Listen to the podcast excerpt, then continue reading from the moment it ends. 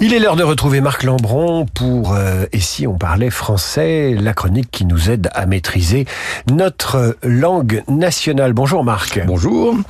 Vous êtes connu comme le loup blanc euh, par les auditeurs de Radio Classique, mais d'où vient cette expression? Eh bien, au départ, la véritable expression, c'était être connu comme le loup gris, c'est-à-dire comme un vieux loup dont le poil avait eu le temps de grisonner et qui était un animal d'expérience qui, grâce à ses ruses, pouvait échapper aux chasseurs. Et ensuite, on l'a dit comme le loup blanc, avec une nuance d'exceptionnalité, de la même façon qu'on dit que le merle blanc est un, un prodige ou un animal extrêmement rare.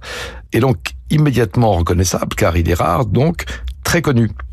Alors il y avait au 19e siècle une connotation péjorative. Hein. On disait être décrié comme le loup blanc, mais aujourd'hui ça a disparu. On est plutôt favorablement connu comme le loup blanc. Et puis les loups gris, euh, bah, c'est les Turcs. Euh, enfin, c'est certains Turcs. C'est certaines milices turques néfastes. Voilà, on leur préférera donc le loup blanc avec Marc Lambron et dire ou ne pas dire l'ouvrage de l'Académie française dont sont tirées ces, ces chroniques parues aux éditions Philippe Ray. Merci Marc.